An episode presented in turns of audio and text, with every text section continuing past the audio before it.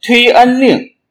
七国之乱平定之后，各诸侯国还拥有相当的实力。汉景帝开始酝酿削弱诸侯国的政策，但他还没来得及实施，就病死了。刘彻即位后，继续推行削弱诸侯国的政策。其实早在汉文帝时，大臣贾谊就提出过类似推恩令的建议。从文帝、景帝开始，如何限制和削弱日益膨胀的诸侯王国的势力，一直是一个让皇帝十分头疼的问题。文帝时，淮南王冀北王谋反，贾谊在他的治安策中提出。重建诸侯而少起力的建议，就是让各诸侯国再分为若干个小国，使诸侯王的子孙都能有封土，直到地尽为止。国家大而子孙少的王国，则先建国号，等他的子孙出生以后再册封。汉文帝在一定程度上接受了这一建议，但执行的不彻底，诸侯国的势力依然很大。汉景帝继位之后，采纳大臣晁错的建议，结果引发了吴楚七国的叛乱。汉景帝迅速平定了叛乱，并采取了一系列的措施，使诸侯王的势力受到了很大的削弱。但直到汉武帝初年，一些大的诸侯国仍然连城数十，地方千里，诸侯王骄奢淫逸，蛮横不法，公然抗拒朝廷的命令，威胁着西汉中央集权的巩固。汉武帝元朔二年，主父偃在向汉武帝的上书中提出了新的建议：依照汉制，诸侯王的王位是由嫡长子继承的，而其他的儿子和叔叔的儿子是没有继承资格的。主父偃说，诸侯王子弟没有一点封地，仁孝之道就得不到传播，因此向汉武帝建议，令诸侯王推私恩，分封其弟子为列侯。这样，名义上施德惠，实际上是肢解诸侯国，进而削弱诸侯王的势力。这一建议既迎合了汉武帝巩固中央集权的需要，又使诸侯王找不到武装反抗的借口，因此立即被汉武帝所采纳。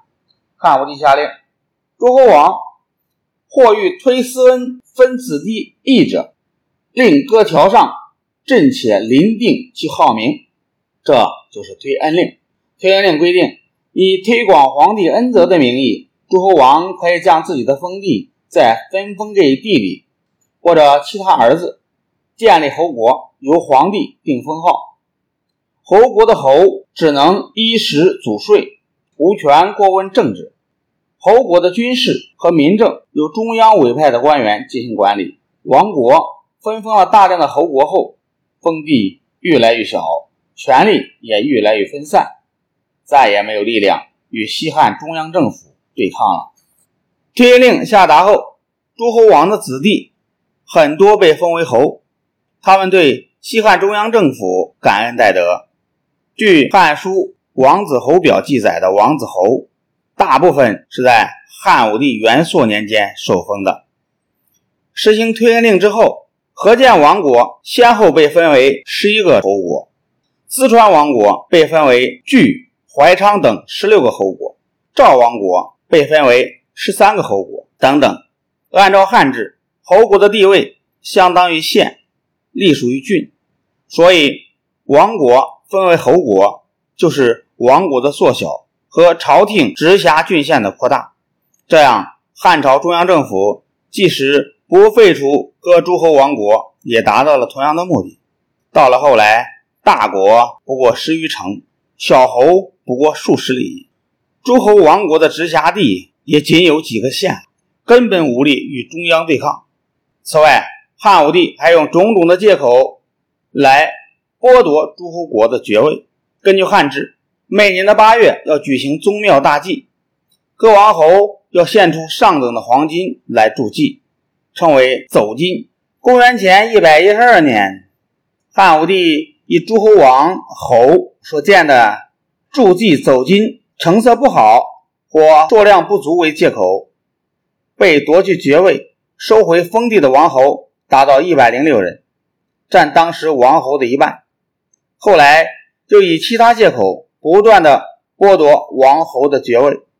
从此以后，诸侯王侯二等爵制虽然还存在，但王侯已经非常少了，而且只能衣食祖税，不得过问封国的政事，封土而不治民，势力日益衰落。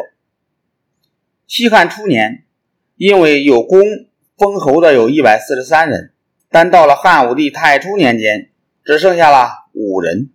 经汉武帝亲自封侯的有七十五人，但后来其中六十八人又被剥夺了爵位。因天令而封侯的诸侯王子弟共一百七十五人，被汉武帝剥夺侯位的有一百一十三人。亡国问题终于得到了解决。其中啊，有个中山靖王，在祭祀祖先时，汉武帝以他所献的黄金成色不足为由，剥夺了他的王位。他的后代子孙逐渐贫困，以至于有个叫刘备的后代不得不靠卖草鞋为生，这当然是后话了。